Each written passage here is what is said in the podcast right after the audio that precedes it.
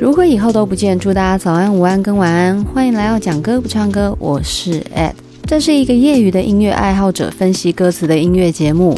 节目前二十分钟是关于生活有感与时事分享，二十分钟后是针对歌词的解析以及延伸讨论。因为版权关系，节目里会有我清唱的片段，让大家可以更贴近歌曲带来的感觉。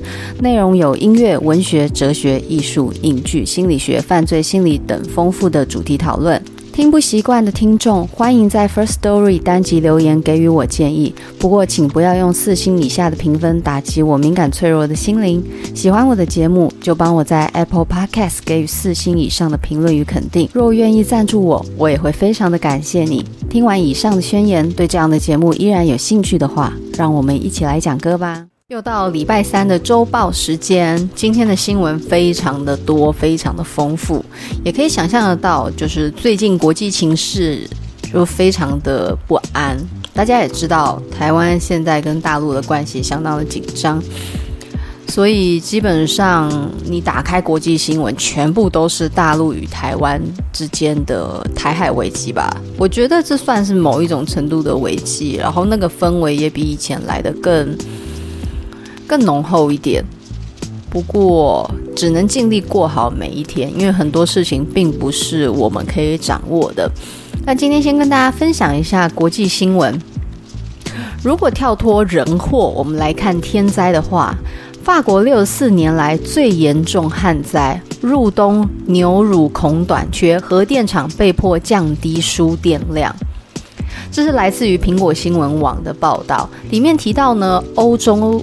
热浪未退，那在七号的时候承受了第四波的热浪袭击，在法国这里西南部高温估计来到了三十七度，那三十七度在台湾来讲已经算非常热，更何况一向就是过得很舒适的那一带欧洲区域，而且呢，在法国今年发生了一九五八年来有史以来最严重的一次干旱，甚至饮用水不保。然后到入冬的话，其实很多酪农就提到牛奶应该会严重短缺。那法国总理就有成立抗旱小组，也有要求了，就是接力运送水源，甚至在用电政策上面也必须要控制核能电厂的输电量。那其实呢，在类似的气象频道业者都有表示，这是最新一波热浪，也是最严重的一次，一九五八年来有史以来的，而且会一路恶化到八月中。那其实这个旱象影响最严峻的就是农业，所以玉米收成啊，还有相关的粮食、谷物等等收成都会是更加的惨淡，等于这个天灾也不容小觑。说完了旱灾，我们来回到地球的另外一端。首尔暴雨增至八死，百年一遇雨量，洪水吞车地铁站，贺县大瀑布，一样是苹果新闻网哦。南韩首尔南部地区跟仁川在八月八号的时候暴雨袭击，所以在京畿道北部地区降水量来到两百毫米，造成多处停电跟淹水。甚至呢，道路明明是行车用了，已经淹到快要车顶了。地铁的阶梯、电扶梯也好像大瀑布一样的恐怖景象。那目前已知的话，死亡人数来到了八人。如果你们有看到这些照片的话，你会真的很难相信这是发生在韩国的暴雨。这个暴雨是真的在暴给你看的，没有说就是淹水而已。它那个淹水已经是破坏性的一个程度了。那很多呢，在这个灾害里面呈现，他说至少有五个人死亡，然后附近的京鸡道有两个人死亡，死亡里面的四个人是困在被淹的建筑物中溺毙，然后一个人是触电，还有一个是因为倒塌的杂物底下被发现的，还有一个人是死于山崩。诶，这样子加一加就是要来到八个人，而且还有九个人受伤，六个人失踪。所以目前呢，非常多的大概三百多人暂时以公共设施作为栖身之居，因为他们自己的住处都已经没有办法适合居住了。那大量的网友就在 Twitter 上面上传灾情影片，所以你基本上看到那根本就是末日景象。哎，那照片真的很惊人，你会以为是电影画面，可是不是。一向人来人往的车站，现在变成像瀑布，像一种灾难片的景象一样。那甚至有些人呢，必须坐在车顶上等待救援。好一点的，你可能就是库管师了；糟一点的，连命都搭进去。在这两两相对照的报道底下，你们不觉得就真的有点像末日吗？一边旱灾，一边水灾，然后是呈现极度的极端，你都会想说，如果两边能平衡一下多好。但问题，现实情况是，地球正在生病，正在发高烧，然后整个状况已经不是人类可以靠着这种微小的希望跟哀求可以达成的。天灾我们无能为力，但是人祸我们有迹可循。很多人都会提到天下无不是的父母，然而我相信很多在童年得不到温暖、得不到需要的爱的人，他们心里想的天下绝对有不是的父母。来，以下分享一下几则新闻。这个标题是“虾米”，他给三岁女儿戴牙箍矫正乳齿，网友心疼轰，有必要吗？印尼一名女子近日分享一支短片，然后画面里面是小女童被戴上了牙齿矫正器，一副欲哭无泪的痛苦表情，然后就是很多人都觉得这是太像虐待了，因为他这个在抖音分享的影片十四秒里面是一个妈妈在俯拍三岁女儿的样子，可是你会看到她下排小小乳齿上已经被装上一排银灰色的那种牙套之类的。嗯、我虽然没有戴过牙套，但是牙齿在被紧箍那种酸酸软软的不舒服的感觉，其实是让人坐立难安的。更何况是一个三岁的小孩。那知情人士告诉网友们，就是这是真的牙套哦，并不是一般好玩的。而且讲认真的，小孩子的乳齿都还是会在脱落。你在这种情况下，你就要给他矫正牙齿，是不是有点矫枉过正了？所以有很多人就认为这根本是虐童了。虽然说事情发生之后，影片很快就下架，可是他到底知不知道自己做错在哪里？这才是让人很担心的。就是。对，你下架了，你知道你这个影片不 OK，但是你知不知道你自己的行为真的蛮蛮不符合一般父母对于子女的爱，right？然后下一个新闻，我想大家听完会更气。你们听完的话，真的是刚才那个，你就会觉得是小 case。还骇人影片，亲手把四岁女儿扔下四楼让她死，牙医妈花八年拼出聋哑女失望行凶。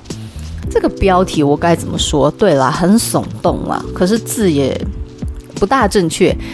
牙医妈花八年拼出聋哑女失望行凶，那个拼是拼图的拼，是指破碎的东西被组合而成。可是如果你要表示出一种用尽全力去争取的样子，你要用盼。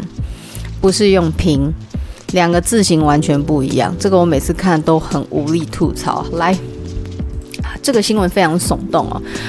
印度呢有一个女牙医，她花了十二年才得到了一个宝贝女儿，因为她这十二年来尝试自然受孕都没有办法，一直到八年前靠着人工受精的方式，终于生出女儿。一开始呢，得到女儿一定是非常的开心。可是到了两岁多的时候，这个女牙医就发现女儿的状况有点不大对劲，才发现她不但听不到，也没有办法讲话。那也许她对自己是有完美主义的，甚至呢过于期待导致的更排山倒海的遗憾跟失望，让她开始对女儿相当的冷淡，然后不关心，甚至把女儿遗弃在火车上。然后宣告失踪，但是丈夫是在乎这个孩子，所以呢，还是报案去寻找，把孩子给找回来。那这个第一次的遗弃并未成功，这个狠心的妈妈还是不打算死心，所以八月四号下午，她就把女儿抱到阳台，伸手将女儿伸出了这个阳台栏杆，那抱着嘛，把她捧出去，然后松手。等到家人来查看的时候，女童已经当场死亡了。这个妈妈事后有自首，目前因为涉嫌谋杀而遭到拘留。你们不觉得有点震惊吗？我们在这个社会上看到很多永远都不愿意放弃的父母，然后有很多努力了大半辈子，最后还是失去孩子。哭得痛彻心扉，那种相当相当深层的爱，可是你很难想象一个父母会把女儿这样轻易的松手离开人世，而且自己就是那个刽子手。所以天下有没有不是的父母？答案是绝对有。千万不要怀疑，人性是不能做测试的。如果测试了，你得到答案往往会让你很心碎。对于子女的爱。已经让人够深刻、够难忘了。那很多人他把重心放在是动物身上，动物给人的安慰也相当的深厚。然后比如说我自己就有养狗、养兔子，然后养过老鼠，那对我来讲都是非常充满感情的一个生命体。然后我们最近家里就是我妹妹养的那只老狗。身体不太好，其实就是以前都在欺负它嘛。自从发现它真的老了，身体没有以前那么健康，就会有一点心疼它，然后不会像以前一样都是捉弄它。现在就看到它就是疯狂摸它，很珍惜每一刻能够摸到它的时刻。但是我们接下来讲个新闻，来，爱狗爱猫人是气炸，标题一标题就很恶烂，爱猫心碎，领养幼犬承诺爱惜，竟炖来吃，豆浆男。回肉质嫩，味道好。我好像讲脏话。小动物送养要小心。马来西亚一名救援流浪狗的女子啊，最近表示，她在两年前将一只幼犬送给一名也是华裔的男子。当时这个男子还说，哦，他会好好的这个宝贝这只小狗狗。结果呢，近日追踪的时候，这个男人竟然说狗已经被吃掉了。而且没有任何愧疚的反应，还说想要再要更多的小狗来吃。我靠，呃，这篇贴文就超过八千八百次的分享。呃，这个女网友听到这个时候是相当相当的震惊。当时在疫情管制的关系，所以很多人的行动是受限的。他花了很多心力去寻找可以接手这只小狗狗的人。那这个男人呢，他也表示了最大的诚意。所以把这个小狗交给这个开豆浆摊的男人去照顾收养，结果没想到近日追踪，这个男的竟然跟他说：“哦，炖来吃的味道很好啊，想要再要几只。然后因为呢，这个肉质还蛮嫩的。不过小狗不是他杀的啊，是他舅舅杀的哦。因为这两个人都很喜欢吃狗肉，我真的。”而且那个男的当时的回复是：“你把狗交给我，就不要管我怎么处理它，是养死也好，怎么也好。”然后他们家来自广西，广西的习惯就是任何动物都能杀来吃，然后这是对他们来讲是一个常态。其实这个会有争议，因为我知道很多爱猫爱狗人士过度的热情，导致了一些对于狗跟猫本来就无感的人更反感。其实，在讲的并不是说哦，猪跟鸡牛就活该被吃，然后狗猫就很珍贵，并不是这个意思，而是说如何人道的宰杀。现在不是推一些电宰啊，其实就是要尽力减少动物在被宰杀时的痛苦。我们只。所求我们所需的，而不是贪图美味，而是因为我们为了要存活下去。那这一类的物种，它的换肉率还有这个饲养跟繁殖的稳定性已经比较好了。因为来路不明的肉，其实你不知道那个寄生虫，然后不知道它的肉质稳定度如何。那现在的猪、鸡、牛、羊都已经经过非常长期的驯养，然后跟检测，所以这个肉是有足够的一个科学。证明它是适合人类食用的，再加上我们采取人道的方式，所以这些动物就比较合适作为食用，并不是只说哦，因为这个狗跟猫很珍贵，我们就不应该食用，并不是这个意思，而是经过长期的这个检验跟断定，部分的动物已经培育成适合人类食用的一个肉质跟一个生态样貌。我自己的。我自己的想法是这样了，因为很多很多爱猫爱狗人士，他们就是因为对猫跟狗有太深的感情，导致他们在评断就是吃猫吃狗的时候，会走向一个哦，狗跟猫是人类最好的朋友这种角度。其实讲认真，你如果耐心去养牛、养猪、养鸡，他们也可以是你最好的朋友啊。每一个物种都可以是你的好朋友。现在谈的是生物的角度哦，这适不适合人类使用？然后我们要怎么样人道的去取得这些需要生命牺牲的食物来源，对吧？然后，因为如果有有时候你过度的去强调狗跟猫的珍贵，那很多人觉得说植物也会痛，你怎么？那你干脆不要吃好了。对，所以就是我自己的立场是刚我所讲的嘛，肉质稳定，然后人道宰杀。所以，如果你们有其他的想法，也欢迎跟我分享。嗯，因为虽然我是爱猫、爱狗、爱兔子、爱老鼠，哎，我说的是那个一般的、一般的那种饲养仓鼠，不是大老鼠、大灰鼠，我不行。可是，我也可以理解那些会吃狗跟猫的人，他们有自己的需求。只是现在并没有所谓的人道宰杀猫跟狗，所以你如果真的要吃猫跟狗，那你的采取方式绝对是不人道，你一定是直接徒手就，就是很可怕，就是谋杀啦。因为过程里面会有很多很痛苦的挣扎跟画面，那个就不是人类要吃肉的一个本意。可是你就是延伸出太多，你明明有更好的选择是比较人道一点点的，就是烂比烂，你只能选比较不烂的。好。那略过这个非常严肃而且极有可能引战的话题之后呢，我们来谈谈下一个新闻。这下个新闻真的吓到我，因为上个礼拜我还在跟你们分享说，《流星花园》里面那个配乐啊，电影原声带里面有一首叫《I Honestly Love You》，这首歌是 Olivia Newton-John 唱的，他是一个很有名的乡村歌手嘛，才刚跟你们分享过，你们都有一点印象。在十五个小时之前，这个 Olivia 过世了，享寿七十三岁。这个宇宙的共性真的很可怕。上礼拜才在讲到他，然后刚才一打开新闻就发现，哇嘞，我还在讲他，结果他他过世了。然后我那时候看新闻里面的分享内容，其实我觉得有点可惜，因为写这个稿的记者想必对于他的歌曲是相当的不熟悉，因为介绍的角度是指说他参与的音乐爱情片，然后跟这个约翰·屈伏塔他们两个人在搭配演出的电影，但是其实他没有提到说奥利维亚是非常有名的乡村歌手，然后他有蛮多首真的是当时非常的红。还好，他到后面有提到他那时候转型的 Physical。那 Physical 这一首歌，我上次有跟大家讲嘛，因为极度挑逗跟性暗示的一个氛围，然后加上这个他的 MV 是在有点像是健身房，然后有氧舞蹈这些比较肉体的一个画面呈现，所以当时很多保守派是非常排斥这首歌，但是他却成为了某一种程度的经典。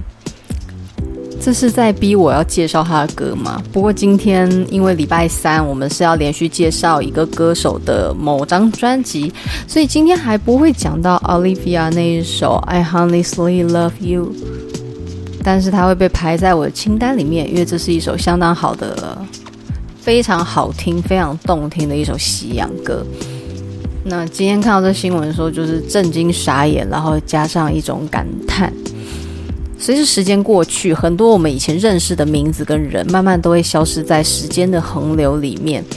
很多事情，我们无论如何拼尽全力也留不住。就像我上次跟大家分享的，我们只能去经历它，然后记得它，其他什么也不会剩下。你们说对吧？那今天要介绍这个歌手呢，他是张清芳。因为我看过一下我的受众啊，其实我觉得张清芳想必听众们多多少少都会有一点印象啦。我观察一下，我的受众大概集中在三十岁到六十岁这个区间左右，所以我相信张清芳并不会是一个太陌生的名字。今天要介绍这张专辑啊，应该不能说今天，就是接下来几周我们会介绍的这张专辑。是张清芳在二零零二年所发行的《等待》这个作品，之前我有提过两三次。它是张清芳当时加盟新东家风华唱片的一个作品，这个作品呢，在当时的老板娘张小燕全力支持跟督导之下，有了一个新的作品风貌呈现。而且呢，我觉得张小燕真的很用心，她还帮张清芳去邀请了作家张曼娟，负责所有的歌词创作。我我讲认真，这张专辑在歌词跟音乐的呈现上相当的细致，精致到像精品一样。那这两个人呢，擦出的火花就形成了这张我相当喜欢的《等待》。里面的阵容除了我们刚听到的张曼娟之外啊，还有黄韵玲、蔡健雅、黄舒骏、李宗盛等等等等。当然，最重要还有跟张清芳城市恋人的曹俊宏，也再度呢替他操刀。在这所有坚强阵容底下搭配出来的好专辑，接下来就会四到八周里面替大家一首一首的讲解，然后也希望大家可以。真真正正的走进这一张如梦似幻的美好作品里面。我们之前呢有介绍过兰花小馆十二点见，那时候我吃了一个很精致的铁板烧料理哦，有所感慨，所以呢就介绍那首关于美食的歌曲，把美食跟爱情结合的恰到好处。那接下来的第二首歌叫做《深邃与甜蜜》。这首歌是所有暗恋里面，我觉得写的最含蓄却又最具体。哎，这两个词用在一起很奇怪，对不对？含蓄就是不让人轻易的察觉你到底主题明确是什么，可是又很具体的去用各种。侧写的方式呈现暗恋给人的状态，虽然那些种种行为并不是每个人都会做的，可是它的确衬托出了当我们喜欢一个人，想说又不敢说那种非常羞怯、非常反反复复的心境。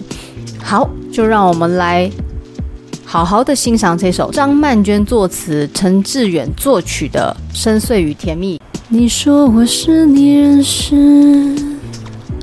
最奇怪的女孩，出太阳还穿着雨衣，冬天里爱吃冰淇淋，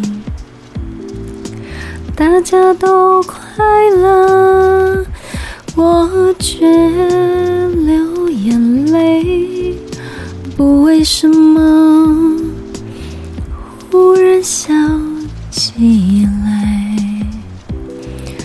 你说我是你认识最奇怪的女孩，还记得我们每次讲到喜欢跟爱的主题，我都有强调一件事情：让一个人留下印象，留下你是特别的，比起你是完美的来得更重要。爱情跟喜欢的根源都起于你的不一样，而不是你的完美。完美跟漂亮，还有这个满分，并不是决定爱情的关键，决定爱情发生的关键是在于特别。这里的奇怪的女孩，她后面用了两个，哎，应该是三个非常奇怪的一个行为举止，让你知道她的奇怪在哪里。出太阳还穿着雨衣，冬天里爱吃冰淇淋。出太阳了，你怎么会穿着雨天才需要用到的雨衣呢？我们就会开始想嘛，你出太阳穿雨衣，连结是什么？我们会去猜，会去延伸。冬天里爱吃冰淇淋，可能就贪吃吧。大家都快乐，我却流眼泪。嗯，情绪跟一般人都不一样。可是呢，突然不知道为了什么原因，就默默的傻笑起来。那好像有点，很 有点灵异，对不对？没有，他就是用四个很特别的行为举止，让你知道他很奇怪。好，再来。你说我是你认识最恍惚的女孩。常常看着天空发呆，好像有很多心事解不开。对你发脾气，又怕你生气，专心看着你，永不嫌你。其实我心里有个秘密。你说我是你认识最恍惚的女孩，恍惚这个词大家都会用，但是恍惚到底是什么意思呢？就是没有办法清晰掌握，很模糊的。它是用模糊的方式，等于说我是没有办法被你定义。对你来说，我是个谜，Misty。有一首爵士名曲就叫 Misty，最神秘的，最无法捉摸的，常常看着天空发呆，好像有很多心事解不开。所以，诶，这个男生有在注意她嘛？所以这个故事，这个暗恋也许是甜美的结局啊，对吧？对你发脾气，又怕你生气。常常呢，对你耍小性子，可是过一会儿又很懊悔，觉得说不应该这样对你，专心看着你，永不嫌腻。有时候喜欢一个人就是这样，你看着他，你就觉得满足了。虽然爱有时候会贪心，可是当我们还不能确定一切的时候，往往看着对方的存在，就让我们觉得很安慰了。其实我心里有个秘密，这个秘密是什么呢？好，来副歌，这秘密让我在阳光里渴望拥抱，所以穿雨衣。我在冬天里热情燃烧，思念不停息。看见你为我停下的声音，于是开心的笑起来。想起我永远不会拥有你，眼泪就这样掉下来。虽然张曼娟的作品并不是我喜欢的路线，不过我很推她的《妖物志》，跟她替张清芳打造的这张专辑里面的词。她这首词真的写得好到位哦！前面她给你好多好多的谜题，为什么阳光里穿雨衣？因为。在阳光里渴望拥抱，所以穿雨衣。为什么冬天里这么爱吃冰淇淋？因为呢，思念不停息，燃烧我的心。无意识的笑起来，也单纯的是因为你为我停留了。不过，为什么会突然流眼泪呢？因为我想起来，我永远都不会拥有你，眼泪就这样掉下来。你们说，张曼娟的歌词写的是不是很棒？他虽然真的，他在部分的小说里面真的过度浪漫，让我受不了。可是呢，他写歌词写的真的很好。好，再来，我们要进到下一段主歌。他这首歌的这个故事还有叙述的方式非常的完整跟丰富。你说我是你认识最神秘的女孩，搜集着美丽的信纸。把心事悄悄地写下来，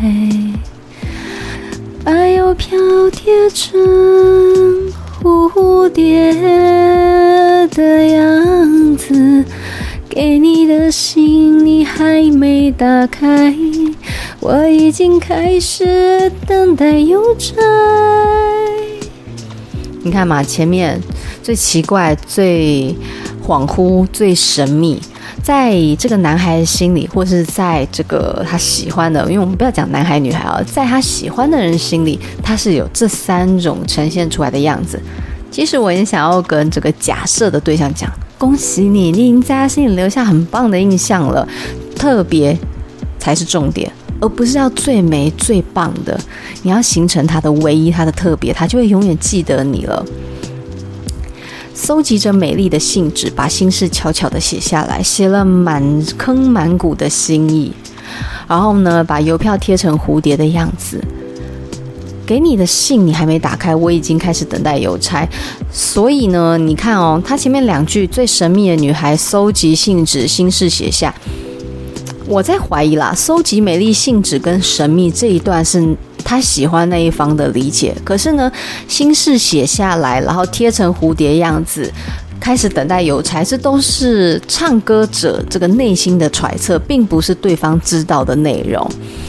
好啦，那我们进到副歌，心智并不是我的最爱，期盼你多点关怀。邮票粘住了我的无奈，有话不能够说出来。你说我对写信太过依赖，我尝到幸福的悲哀。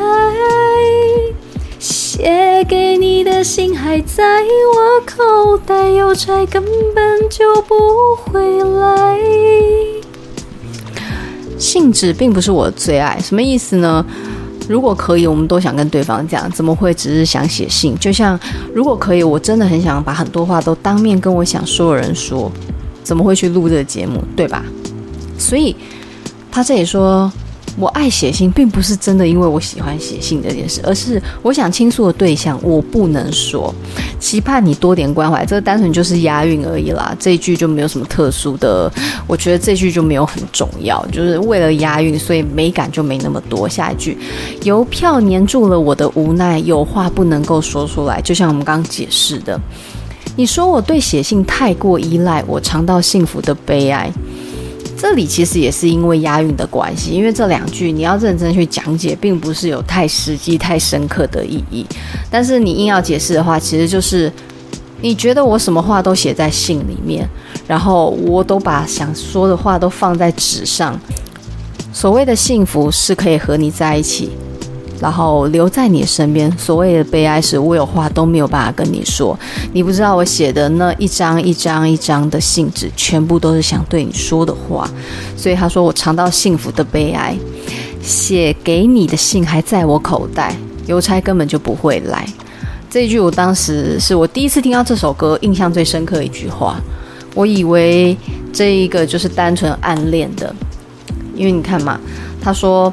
我开始等待邮差，可是以后面他说，邮差根本不会来，因为那些信我从来都没有寄出过，所以这些话他都藏在心里，始终没有把它交给他想说的那个人。这是刚才这整段歌词这样讲下来，就是一个暗恋的过程，这是有一点点小。悲伤，但是某种程度是有他甜蜜的点，就像我刚刚讲，这个男孩是注意到他，或者是这个喜欢的对象，哦，好烦，我很容易不小心带入我自己的性别倾向，就是对我来讲，我喜欢的是男生，所以我就一直带男孩，其实不应该这样说，就是他喜欢的对象注意到他的奇怪，他的恍惚，他的神秘，他在他心里留下了一个印象。可是呢，他们之间都没有点破，所以很多心里的话是说不出来的。然后我最喜欢的这个段落，真的唱起来超鸡皮疙瘩的。真的想要对你说，因为你让我变得深邃。真的想要你知道。因为你让我感觉甜蜜，但是怎样才能沉默地告诉你，属于我的小秘密？我爱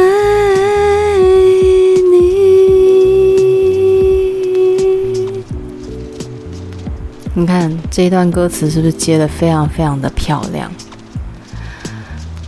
因为标题叫“深邃与甜蜜”嘛，所谓的深邃就是满怀着心事，自己有太多太多想说的话说不出来，就放在心里，于是心的空间越来越来越大，然后让自己越来越深层的去潜在这些思绪跟思念里面。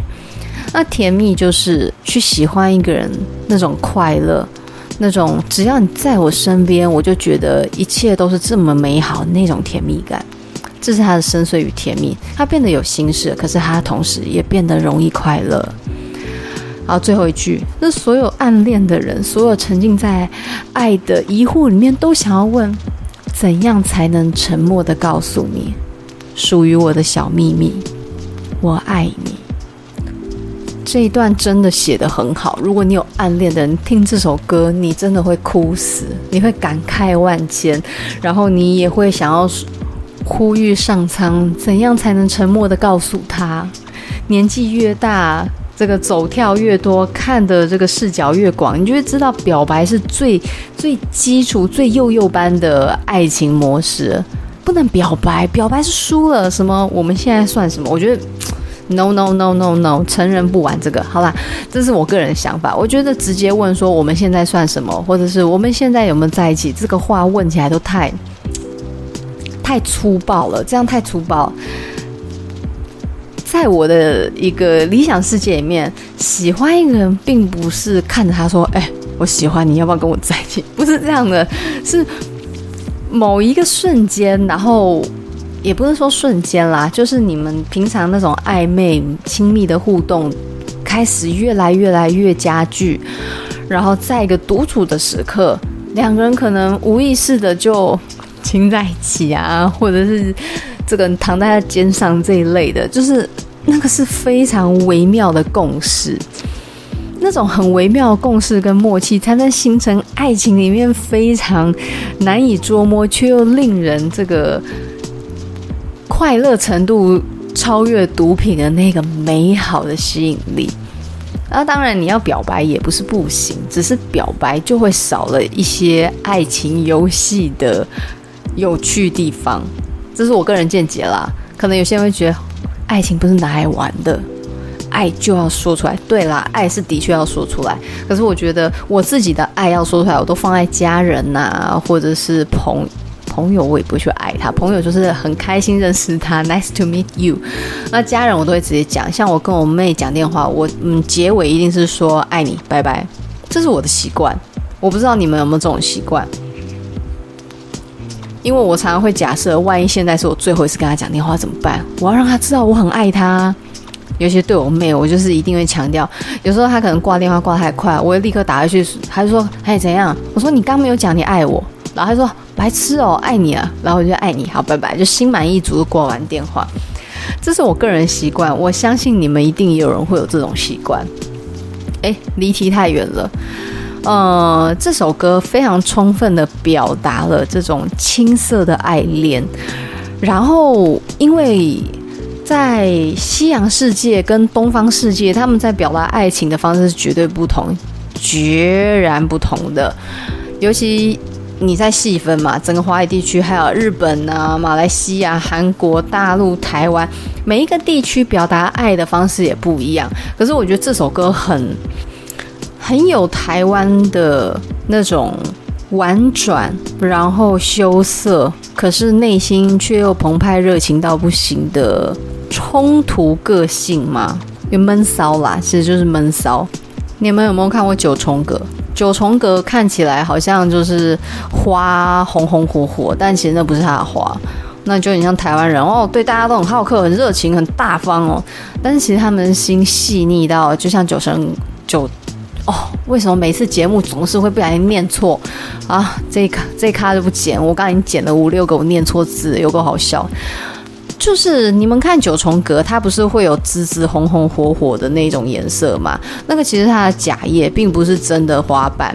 然后你看里面中央会有一朵白白小小的，你以为是花蕊，其实不是，那才是它真正的花。像这样写的非常非常细腻的歌词，我们在这张等待都可以阅读到。还记得我们那一次的兰花小馆十二点见，他把吃饭跟爱情跟缘分结合的恰到好处。我每次去 KTV 一定要点这首歌，这首歌我朋友都戏称我的我的这个主题曲，因为这首歌我觉得它的歌词写的非常的。不落俗套，我们常常在讲爱情，然后用的那些关键字，在这首歌上面都不会这么粗暴的被展现出来。他在兰花小馆里面，他设计了一个景象，是一间餐厅。哦，不管天气，这两个人都会共享同一张桌子，然后用餐。然后在这里呢，这段爱情并没有前因，也没有后果，只出于偶然。在喝酒，在吃鱼、吃饭，尝味道，那每一个饮食的动作都代表一段感情的试探。可是他把它混在那些吃饭的动作里面，让你不要这么的裸露的去谈感情。越我跟你讲嘛，真的，你时间过越久，年纪越成长，你就越不会去擅长表露出你内心最深层的感受，你会越来越不想表现。然后在这个比较暧昧的、比较不清楚的互动里面，慢慢去觉察出自己内心的感觉，还有对方给你的那个频率，去对应出来。这是成人很喜欢搞的一种暧昧小游戏，但是我觉得挺迷人。我自己是比较喜欢这样，那个直球不是我喜欢的路线。太直球会很可怕。然后这是兰花小馆，一个餐厅式的爱情互动。他这首《深邃与甜蜜》就是透过一个非常特别的身影，然后从一些很奇怪的动作，带你认识了一个雀跃却又害怕受伤的心。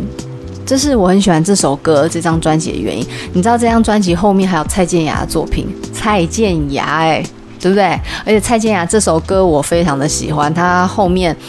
大概我们过哎，下一周我就要介绍，因为中间的真爱尺码跟把自己敲醒是快歌，我没办法唱，我不会抖，所以我们会直接跳到蔡健雅写的那首瓦上的舞蹈，下礼拜就可以拭目以待。那今天分享就到这里，如果你也有一些你觉得很适合暗恋心情所唱的歌，也欢迎推荐给我，然后我会抽一个周六日来为大家介绍你推荐的歌曲。